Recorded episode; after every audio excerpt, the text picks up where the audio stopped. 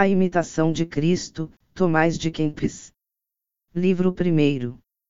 Avisos úteis para a vida espiritual. Capítulo 9.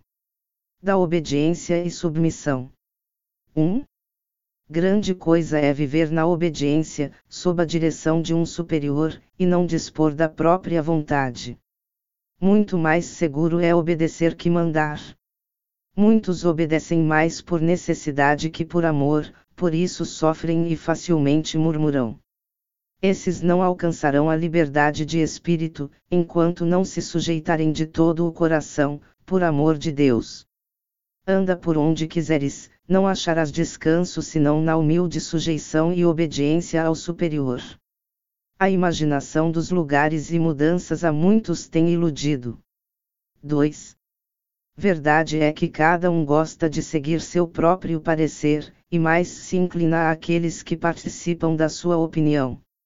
Entretanto, se Deus está conosco, cumpre-nos, às vezes, renunciar ao nosso parecer por amor da paz.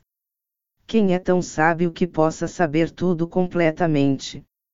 Não confies, pois, demasiadamente em teu próprio juízo, mas atende também, de boa mente, ao dos demais. Se o teu parecer for bom e o deixares, por amor de Deus, para seguires o de outrem, muito lucrarás com isso. 3.